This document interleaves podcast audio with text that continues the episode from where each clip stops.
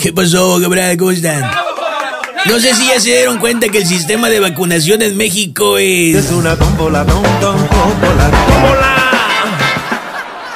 Son tan poquitas las vacunas que llegan que lo más cercano a un plan de vacunación es una cundina.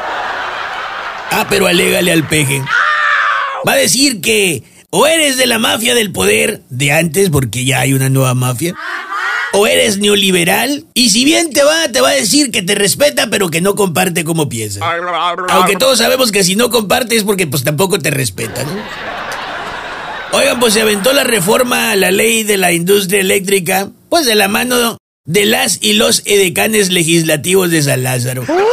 Donde básicamente la Comisión Federal de Electricidad la luz la va a suministrar mediante cachimbas de petróleo crudo. Qué aferrado con ir solo contra el mundo, ¿no? Pero ahí no para la cosa. Otra.